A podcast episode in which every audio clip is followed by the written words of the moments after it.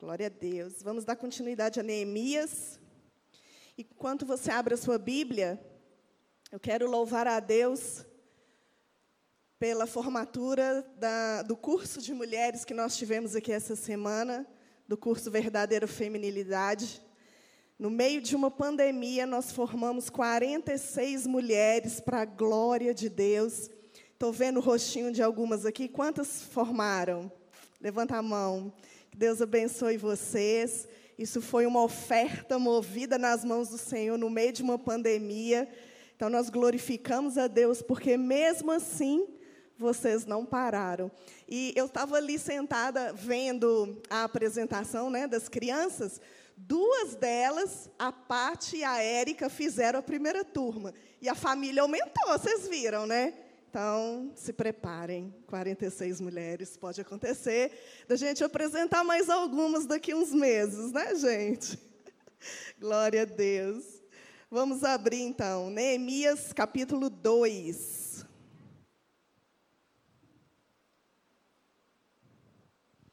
Nós finalizamos o livro de Esdras. Semana passada a gente deu a introdução em Neemias e hoje nós vamos para o capítulo 2.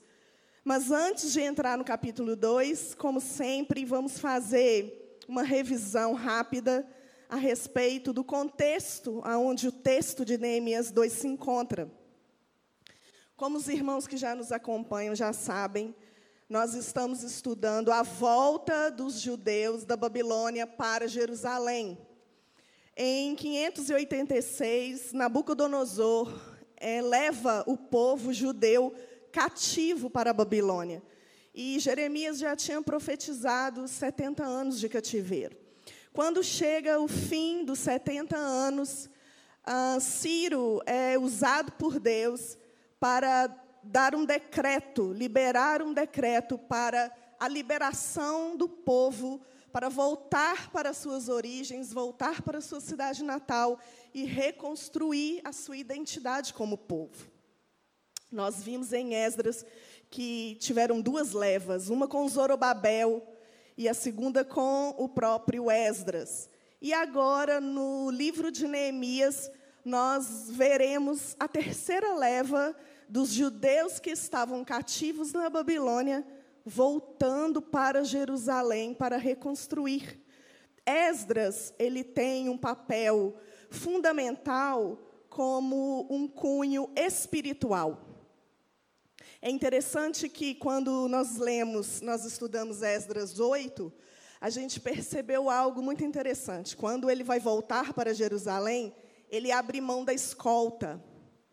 Ele pega os levitas que não quiseram voltar, então ele para a sua caminhada, ele volta, faz questão que os levitas o acompanhem, porque para a lei de Moisés era importante que os levitas estivessem juntos para o, o serviço do templo.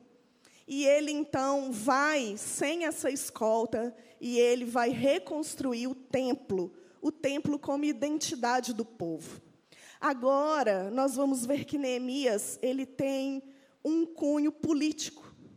Não é agora uma visão de retorno simplesmente espiritual, mas agora é um retorno das suas origens em relação ao opróbrio que o povo se encontrava. Os judeus estavam envergonhados, os judeus estavam é, sofrendo humilhação. E nós vamos entender por quê, lendo Neemias capítulo 2. Semana passada nós vimos que Neemias recebe uma visita do seu irmão Ananias. E é interessante, gente, que num dia comum, ele recebe uma visita e tudo muda a partir daquela visita. É interessante que Deus pode mudar todo o contexto da nossa história em um dia comum. Ele não estava esperando, planejando que a visita do irmão mudaria todo um contexto de Jerusalém. Então, ele pergunta para esse irmão como estavam os irmãos em Jerusalém, como estava a cidade, e ele tem péssimas notícias. Ele vai dizer que o povo estava envergonhado, ele vai dizer que os muros estavam derrubados, as portas estavam queimadas. E isso, para um judeu, era algo muito humilhante, porque as portas queimadas tinham um significado, nós vamos ver o que é isso, e os muros derribados também tinham um significado, nós vamos ver hoje.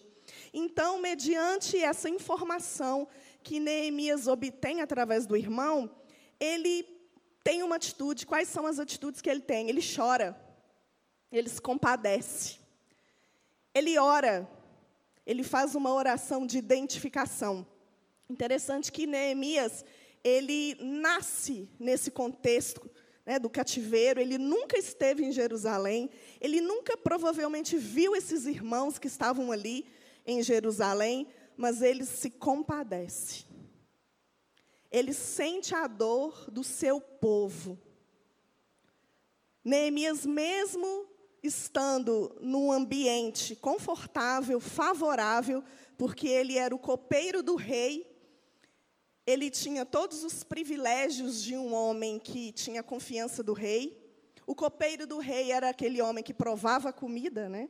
Para que o rei não morresse envenenado, porque na antiguidade era muito comum é, terem esse tipo de motim interno em que o rei morresse envenenado, até mesmo pela própria família, isso era muito comum. Então, o copeiro do rei, ele provava a comida na frente do rei. Se ele não morresse, o rei podia se alimentar. Então, Neemias, ele se alimentava da melhor comida.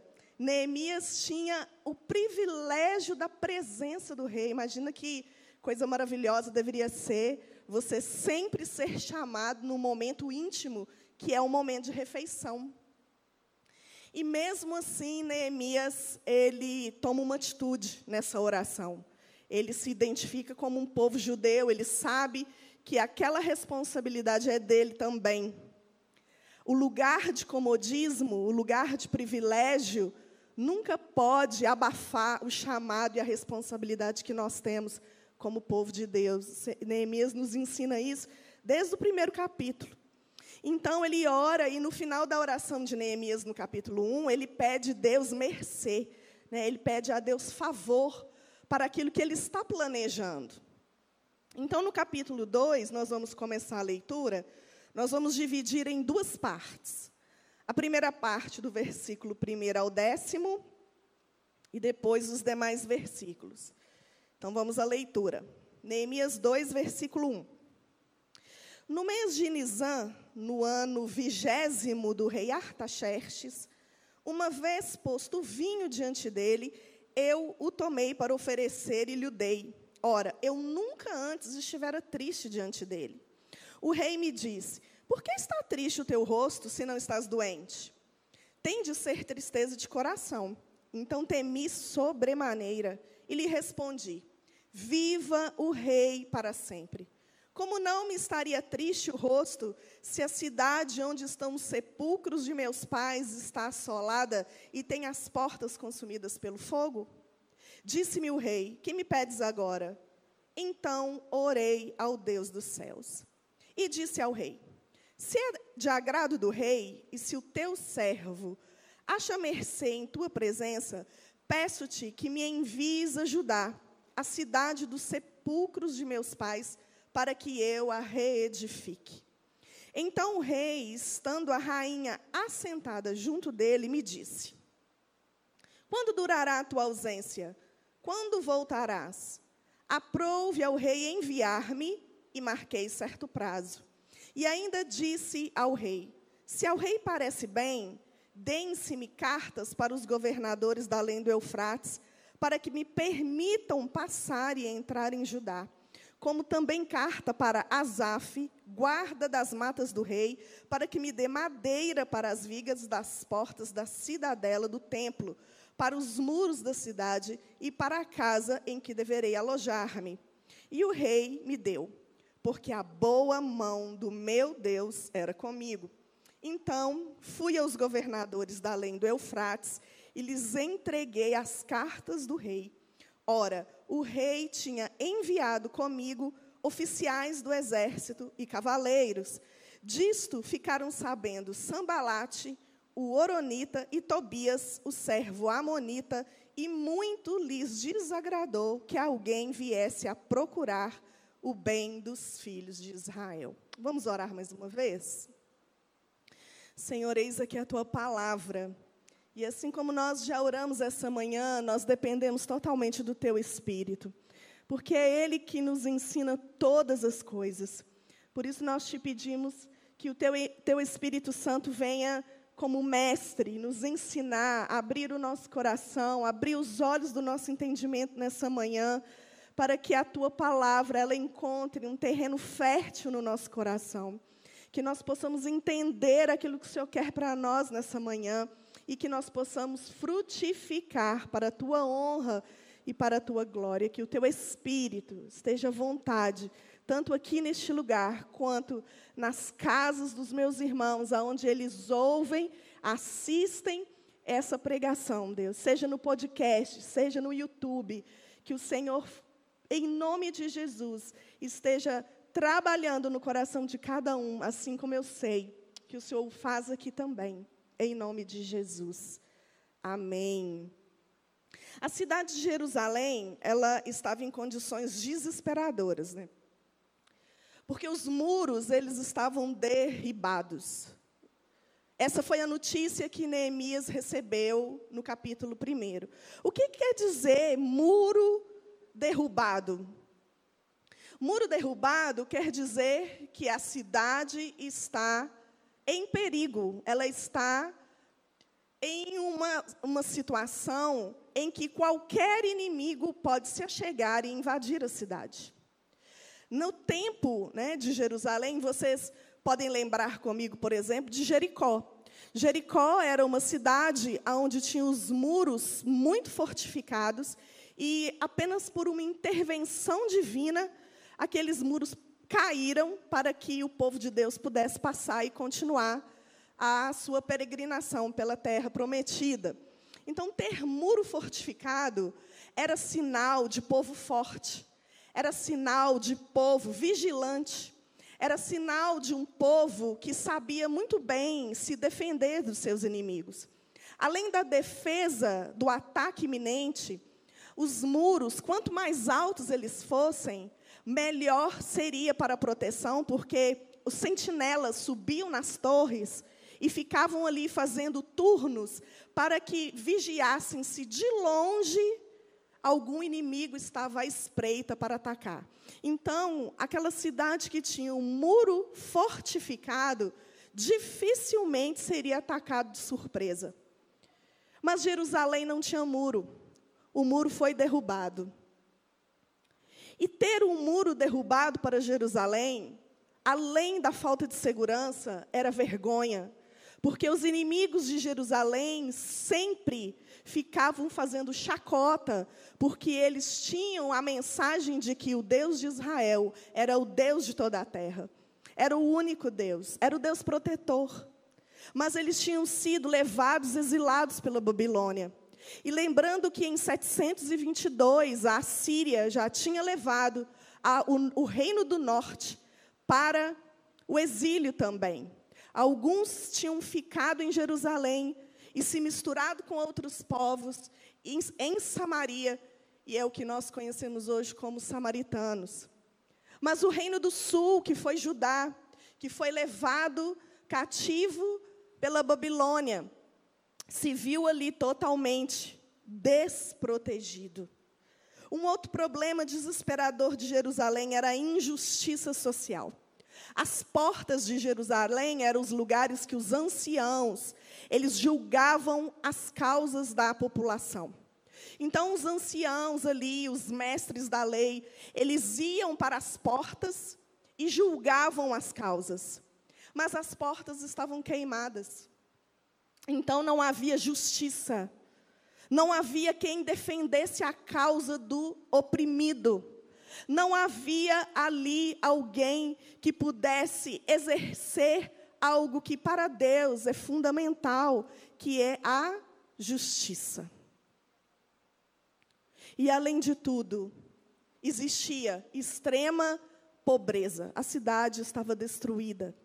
E alguns poucos já tinham tentado retornar nas primeiras levas, já tinham reconstruído o altar, nós vimos isso em Esdras, que a primeira coisa que eles tentam na reconstrução ali, mesmo com o perigo iminente, né, sem os muros, eles reconstroem o altar, eles reconstroem o templo, mas por causa de todo o decreto e de toda a oposição, aquele povo para a obra, aquele povo vai reconstruir as suas próprias casas.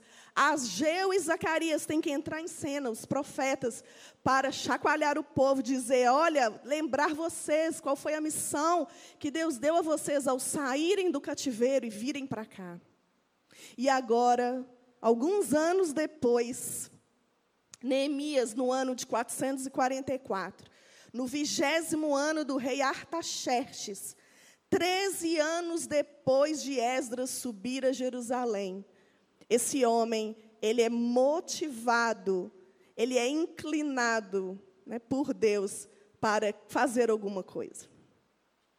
É interessante que Neemias, quando ouve, ele fica inconformado, mesmo não vivenciando o problema. Geralmente, quando a gente fica inconformado com alguma situação, é um sinal do chamado que Deus tem para a nossa vida. Neemias, ele não só chorou, mas ele orou, pedindo a Deus para ser um instrumento de mudança naquela situação. Eu pergunto para nós nessa manhã: o que tem conformado seu coração? Ou vou fazer uma outra pergunta: o que tem conformado você? Porque muitos que estavam em Jerusalém estavam vivendo em meio aos escombros. Muitos que estavam em Jerusalém estavam vivendo no meio da ruína, no meio da insegurança, no meio da injustiça social. E por muitos anos eles não estavam fazendo nada. Mas Deus levanta um homem lá na Babilônia, o copeiro do rei, para que ele ficasse inconformado com uma situação em que ele não estava vivendo. Meus irmãos, essa mensagem ela tem que nos chacoalhar. Ela tem que tirar a gente da zona de conforto. E tem que fazer com que a gente olhe para dentro e analise essas duas perguntas que eu acabo de fazer. O que tem inconformado você e o que você tem feito por isso? Será que você fica inconformado? Você até se compadece no seu coração, mas você apenas ora e não faz nenhuma atitude em relação a isso? Ou será que você é a pessoa que está vivendo no meio do escombro, está vivendo no meio das ruínas e você já se acostumou com essa situação? O versículo primeiro vai dizer que no mês de Nisan, no ano vigésimo do rei Artaxerxes. Nisan é março, abril do nosso calendário. É interessante que lá no capítulo 1 vai dizer que quando Neemias orou, era mês de Quisleu, novembro, dezembro. Ou seja, quando ele recebe a notícia e ora, é novembro, dezembro.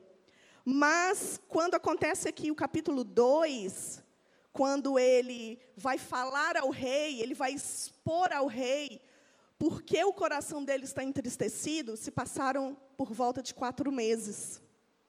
É algo para nos ensinar também. Neemias, ele não age imediatamente após se inconformar com aquela circunstância. Neemias ora, mas Neemias espera a oportunidade. A palavra oportunidade, Hernandes Dias Lopes vai dizer isso, ela vem do latim de porto, quando os marinheiros esperavam o momento certo para atracarem, né, para continuarem o final da sua viagem marítima em segurança. Então eles subiam, ficavam em cima, não sei o nome daquele lugar onde eles ficam, né, com os binóculos, e esperavam ali atracados com a âncora, esperando a oportunidade exata para que bons ventos viessem, para que o final da viagem ela fosse de bom êxito. Porque o que, que acontecia na maioria das viagens marítimas? Eles iam, eram bem-sucedidos, cumpriam as suas missões, mas quando estavam voltando, a probabilidade de não conseguirem chegar ao porto era grande porque eles tinham pressa de chegar em casa. Então Hernandes vai dizer isso, que Neemias, ele foi como um bom marinheiro. Ele entende e visualiza o porto. Ele visualiza o destino, ele sabe onde ele tem que ir, ele sabe o que ele tem que fazer. Ele já entendeu, ele teve o discernimento que ele tinha que falar com o rei, mas ele não faz isso imediatamente, ele se coloca numa posição de vigia e ele espera a oportunidade ideal. Quantas vezes nós somos tão rápidos e ansiosos para querer resolver as coisas, os problemas que a gente vê, não é verdade? E aqui nós acabamos de ler que Neemias estava oferecendo vinho para o rei. E o rei percebe uma tristeza no seu semblante. Provavelmente Neemias era uma pessoa alegre, porque nunca o rei percebeu que Neemias estava triste. Então, isso nos diz algo. Que Neemias vivia de uma, de uma forma em paz, alegre. Ele gostava do posto dele.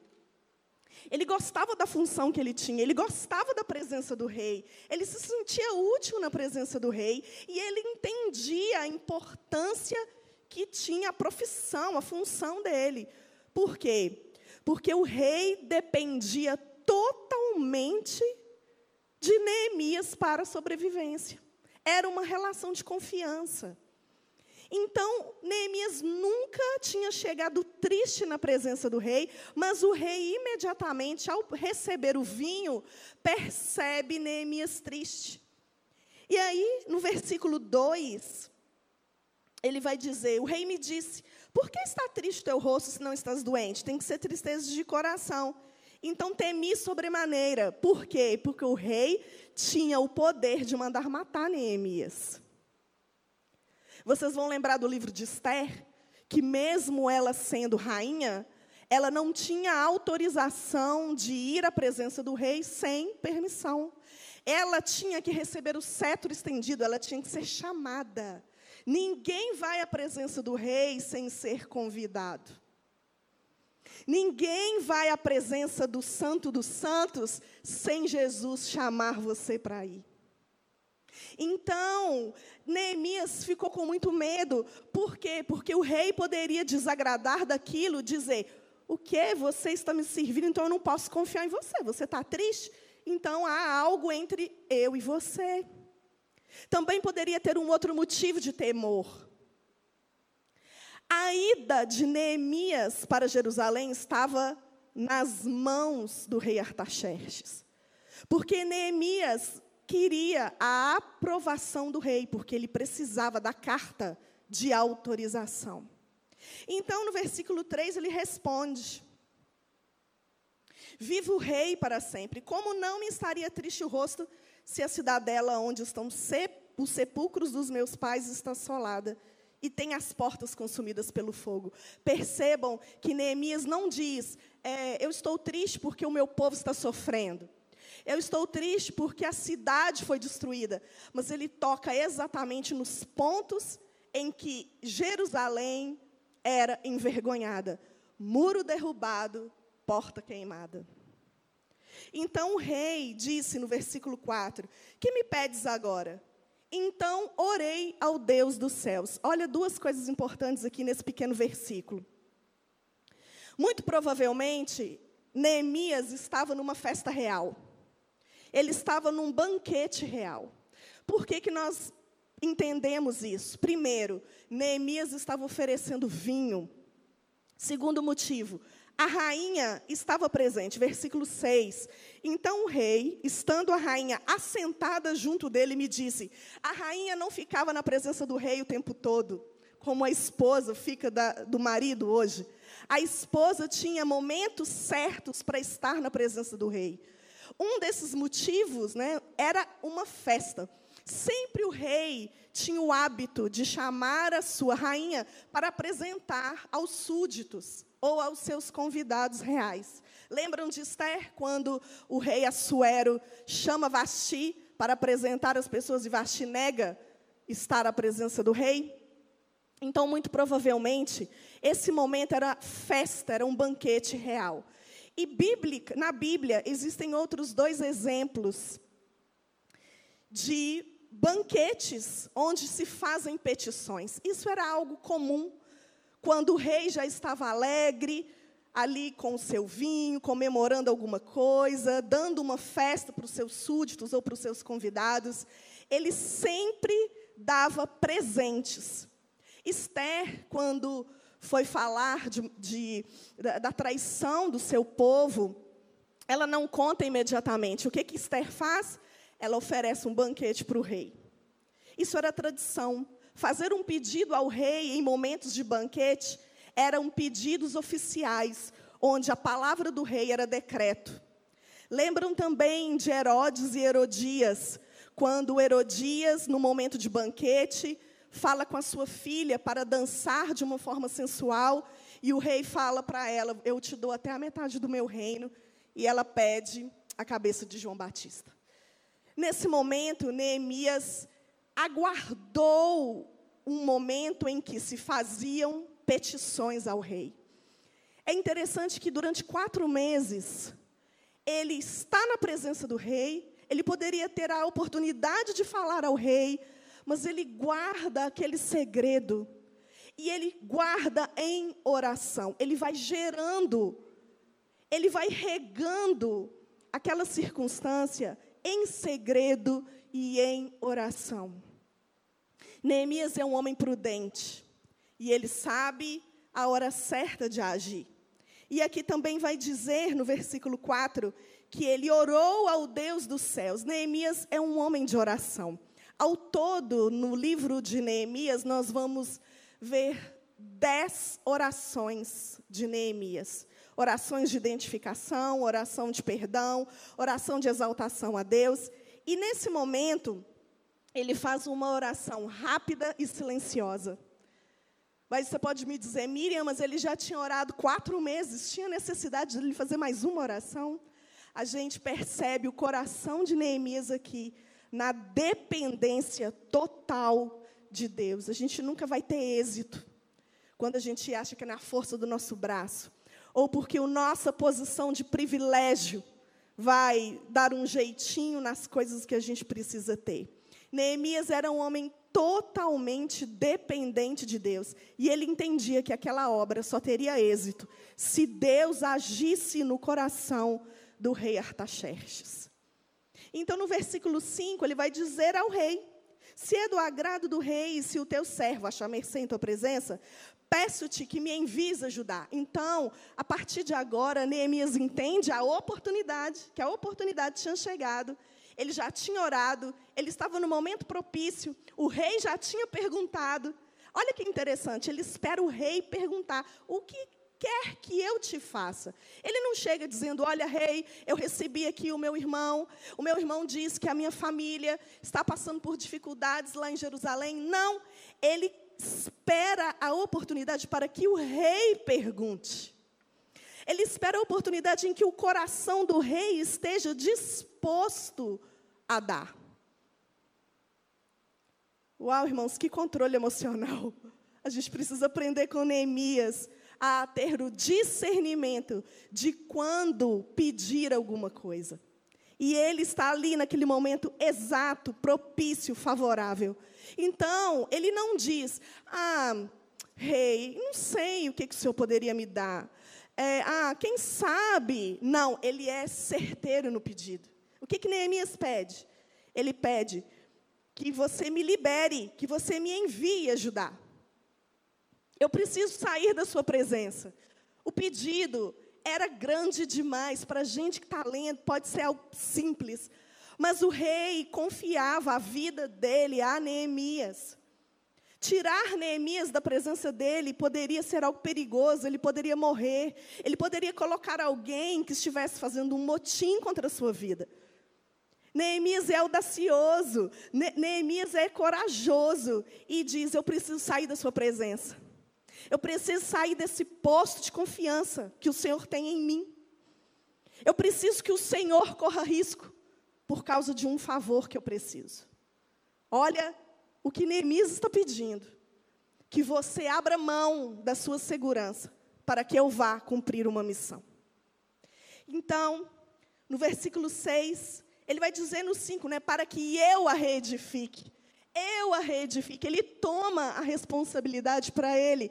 Um homem no exílio, ele toma a postura de reconstrutor.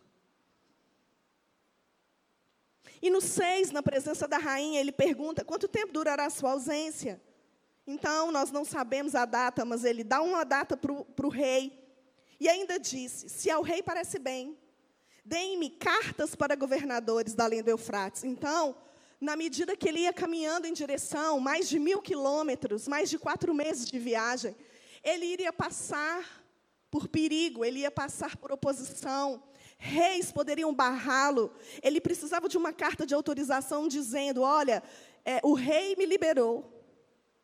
O rei deixou eu passar por essas fronteiras. Se você me barrar, você está indo contra a vontade do rei. E às vezes a gente entra em umas circunstâncias que o rei não permitiu a gente passar, né? Então ele disse no versículo 8: Como também carta para Asaf, guarda das matas do rei, para que me dê madeira para as vigas das portas da cidadela. Ele pede provisão. Ele não pode chegar ali em Jerusalém de mãos vazias. Lá não tem recurso. O povo está em miséria. Então ele fala para o rei: Rei, além de você me enviar, abrir mão da sua segurança, além de você mandar cartas, né, dizendo para todo mundo que o Senhor está me liberando, eu preciso de recursos para reconstruir os muros e reconstruir a cidade. Você vai ter que me ajudar. Então, no versículo 9, ele vai dizer: Então fui aos governadores da do Eufrates e lhes entreguei cartas ao rei. Ora, o rei tinha enviado comigo oficiais do exército e cavaleiros. Aqui é importante o que eu disse no início. Quando Esdras ele abre mão da escolta real, é, era importante para aquele momento do povo de Deus depender totalmente de Deus para aquela jornada. Era uma missão espiritual, de identidade de cunho espiritual. Eles iam reconstruir o templo, o templo como identidade do povo de Deus. Agora, Neemias, ele vai escoltado. Então, quando o inimigo via Neemias vindo e via a escolta, eles estavam vendo o rei Artaxerxes. Quando aquele povo tinha a armadura real do rei Artaxerxes. O povo via e dizia: não mexam com ele, porque se você mexer com ele, virá retaliação do rei Artaxerxes.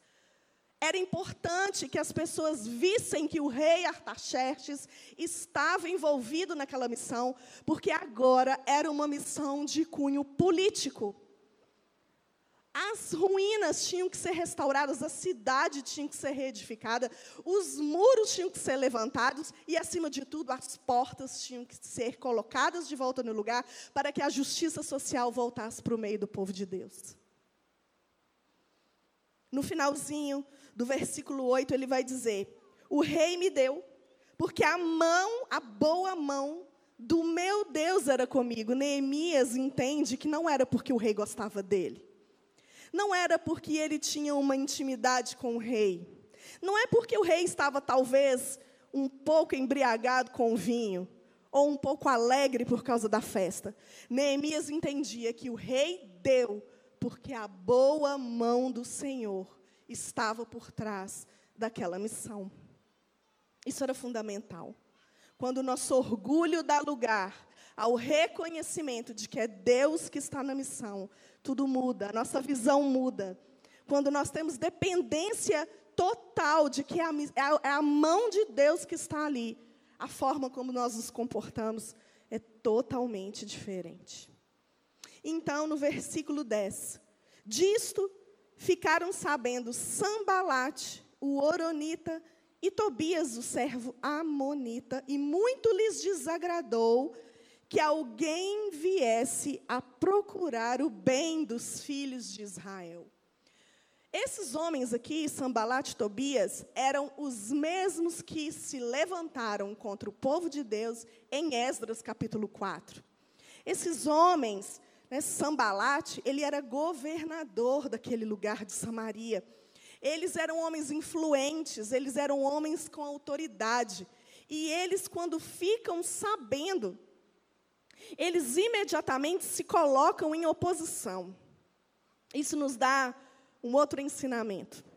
Todas as vezes que você se reposicionar, todas as vezes que você se inconformar, e não apenas isso, além de chorar e orar, você agir, tenha certeza que Sambalates e Tobias vão ficar muito desagradados com essa circunstância. Mas nós vamos ver, mediante o decorrer do capítulo 2, qual é a reação de Neemias. Então a gente parte agora para essa segunda parte que eu disse, que vai ser do versículo 11 ao versículo 20. Então nós vamos ler aqui. Cheguei a Jerusalém, onde estive três dias. Então à noite me levantei e uns poucos homens comigo. Não declarei a ninguém o que o meu Deus me pusera no coração para eu fazer em Jerusalém. Não havia comigo animal algum, senão o que eu montava. De noite, saí pela porta do vale, para o lado da fonte do dragão e para a porta do monturo, e contemplei os muros de Jerusalém que estavam assolados, cujas portas tinham sido consumidas pelo fogo. Passei à porta da fonte e ao açude do rei, mas não havia lugar por onde passasse o animal que eu montava. Subi à noite pelo ribeiro e contemplei ainda os muros. Voltei, entrei pela porta do vale e tornei para casa. Não sabiam os magistrados aonde eu fora, nem o que fazia, pois até aqui não havia eu declarado coisa alguma, nem aos judeus, nem aos sacerdotes, nem aos nobres, nem aos magistrados, nem aos mais que faziam a obra. Então lhes disse: Estais vendo a miséria em que estamos, Jerusalém assolada e as suas portas queimadas. Vinde, pois, reedifiquemos os muros de Jerusalém e deixemos de ser opróbrio. E lhes declarei como a boa mão do meu Deus estivera comigo, e também as palavras que o rei me falara. Então disseram: Disponhamo-nos e edifiquemos. E fortaleceram as mãos para a boa obra. Porém, Sambalate o Oronita, e Tobias o servo Amonita, e Gesem o Arábio, quando souberam, zombaram de nós, e nos desprezaram e disseram: Que é isso que fazeis? Quereis rebelar-vos contra o rei? Então lhes respondi: O Deus dos céus é quem nos dará bom êxito. Nós, seus servos, nos disporemos e reedificaremos. Vós, todavia, não tendes parte, nem direito, nem memorial em Israel ou em Jerusalém. A reconstrução, então, precisa passar por algumas avaliações rigorosas. É interessante que no versículo 11, Neemias chega a Jerusalém, mas ele fica por três dias sem nenhuma ação. Neemias não tem pressa. Neemias é cauteloso. Provavelmente estava em oração. No versículo 12, ele vai dizer que à noite ele se levanta. Por que à noite? Porque à noite a chance de alguém ver o que ele ia fazer era bem menor. Ele queria sigilo. Ele foi sozinho. Ele foi analisar o problema. Antes dele chamar o povo, animar o povo, falar, vamos reedificar, o que, que Neemias faz? Ele vai ver com os próprios olhos o tamanho do problema.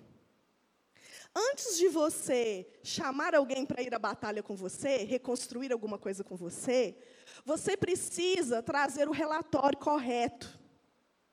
Você precisa dizer os riscos, sem falar assim: olha, se você topar reconstruir comigo, os riscos são esses. Você está disposto? Porque parar no meio do caminho é derrota. Então Neemias vai, ele vasculha, ele olha tudo o que está acontecendo ali. Versículo 13 diz: Ele sai pela porta do vale, para o lado da fonte do dragão. Então você percebe que quando ele começa a fazer essa análise, ele vai pelas portas. É onde todo o processo né, de justiça, é, ele começa a avaliação do problema, a olhar o tamanho do problema, a partir da visão da justiça social.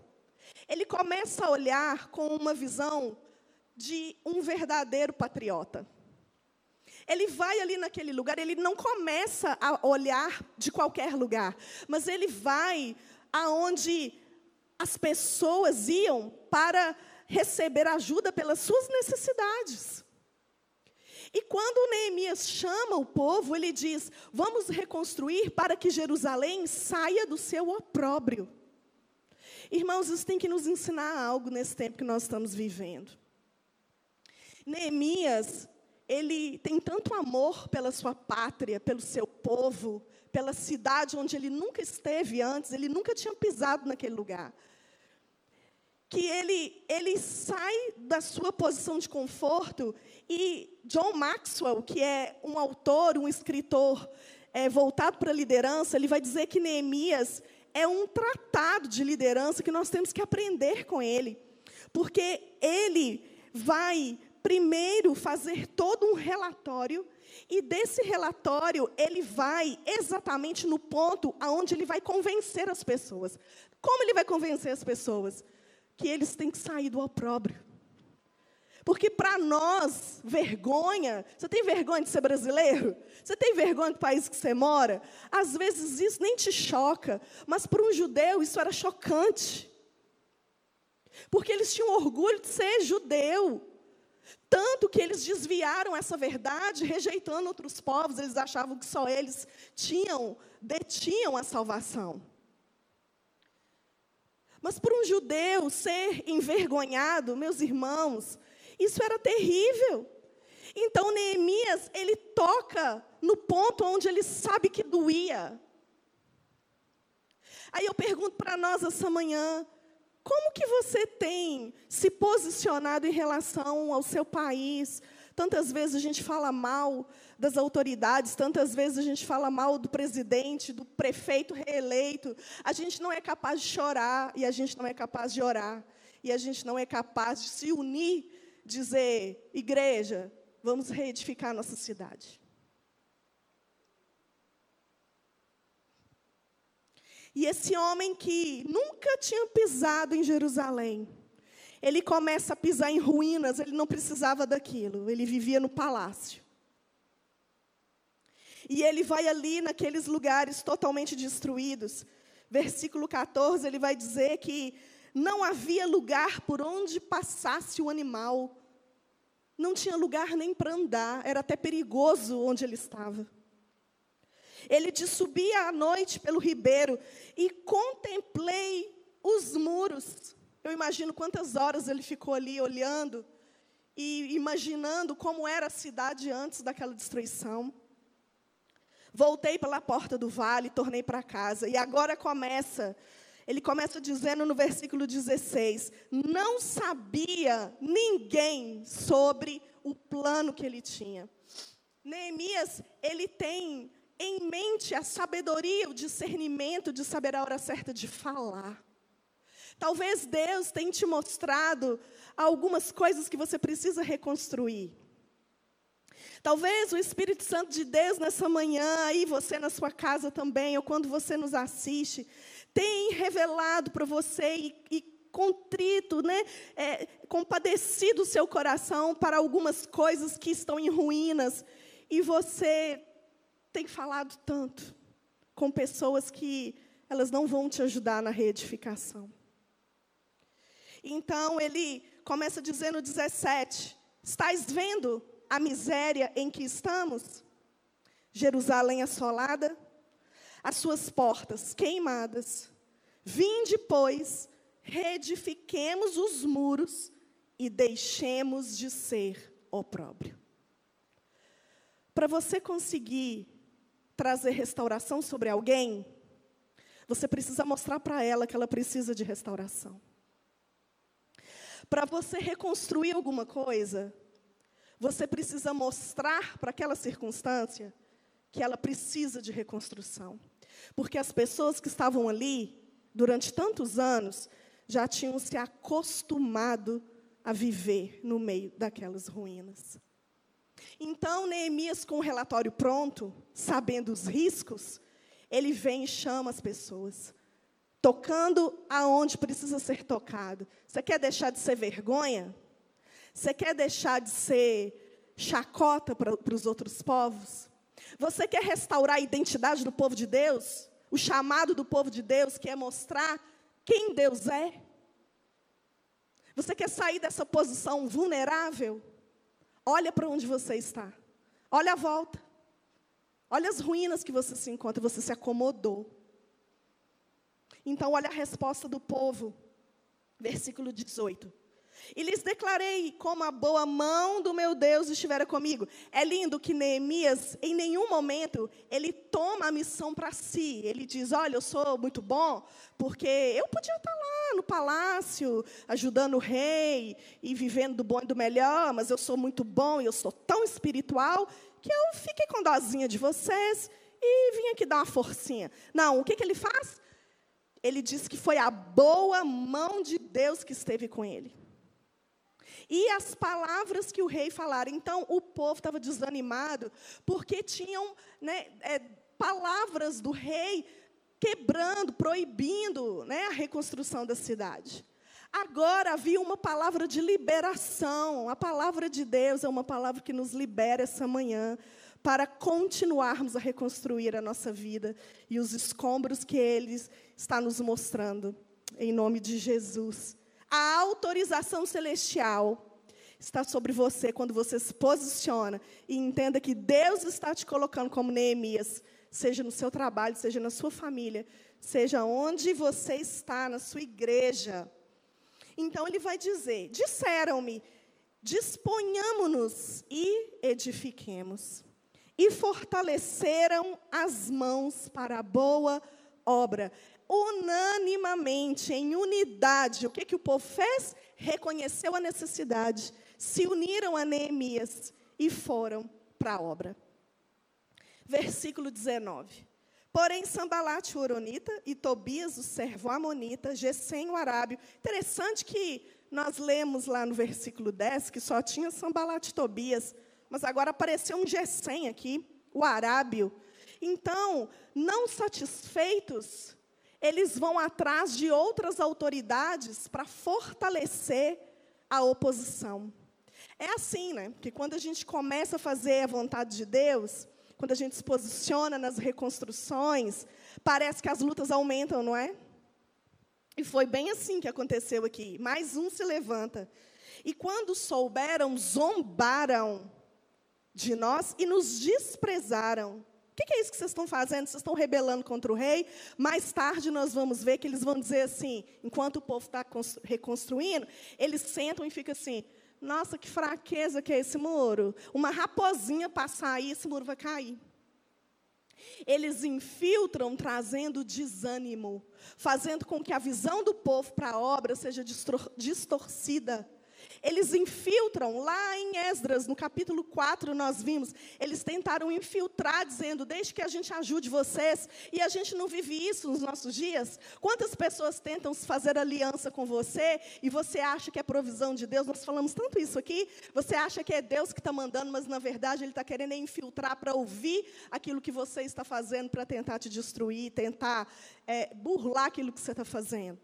Por isso que Hernandes Dias Lopes traz algo tão maravilhoso. Eu queria tanto compartilhar isso aqui nessa manhã, antes de finalizarmos. A gente tem ceia do Senhor hoje. Você que está em casa, prepara rapidinho aí seu pão, seu vinho. Vai dar tudo certo. Os minutos vão multiplicar. E aí, meus irmãos, o que, que ele fala? O Hernandes ele vai dizer o seguinte: que quando você se posiciona, quando você faz a escolha, você chama outros, outras pessoas para liderar. O líder tem a visão, o líder tem o discernimento, o líder tem que entender quem tem que entrar na obra, quem não tem. E ele chama as pessoas que Deus vai trazendo para ele. É Deus quem entrega para você as pessoas para caminhar com você, para continuar a obra que você está fazendo. E aí vai finalizar o versículo 20. Eu lhes respondi. O Deus dos céus é quem nos dará bom êxito. nós, os seus servos, nos disporemos e reedificaremos. Vós, todavia, não tendes parte, nem direito, nem memorial em Jerusalém. Com aquela afronta, você está indo contra o rei, todas as vezes o inimigo vai vir distorcendo a verdade a respeito daquilo que Deus já falou para você. Isso se chama intimidação. Não deixe que o inimigo intimide você quando você se posicionar. E para nós finalizarmos, se os diáconos quiserem já ir distribuindo os elementos da ceia, tem uma curiosidade teológica aqui em Neemias 2 sobre as 70 semanas de Daniel, que está lá no capítulo 9. Vocês podem ler em casa. Alguns teólogos vão afirmar que o início dessas 70 semanas começa aqui em Neemias 2, quando Artaxerxes libera Neemias para ir para Jerusalém. As 69 primeiras semanas fecha com a crucificação de Jesus. Nós estamos no período de pausa entre a 69 semana e a Septuaginta, é isso mesmo? As 70 semanas, que vai culminar no anticristo fazendo aliança com Israel e a volta, né, o regresso, o retorno do Messias. Nós estamos nesse intervalo.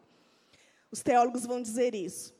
Quando Artaxerxes libera Neemias para reconstruir politicamente Israel, para trazer de novo a, a dignidade do povo de Deus, quando Artaxerxes entende né, que é, está nas mãos dele movido por Deus para liberar Neemias, e quando Neemias está ali reconstruindo os muros e reconstruindo a cidade, começam as 70 semanas de Daniel.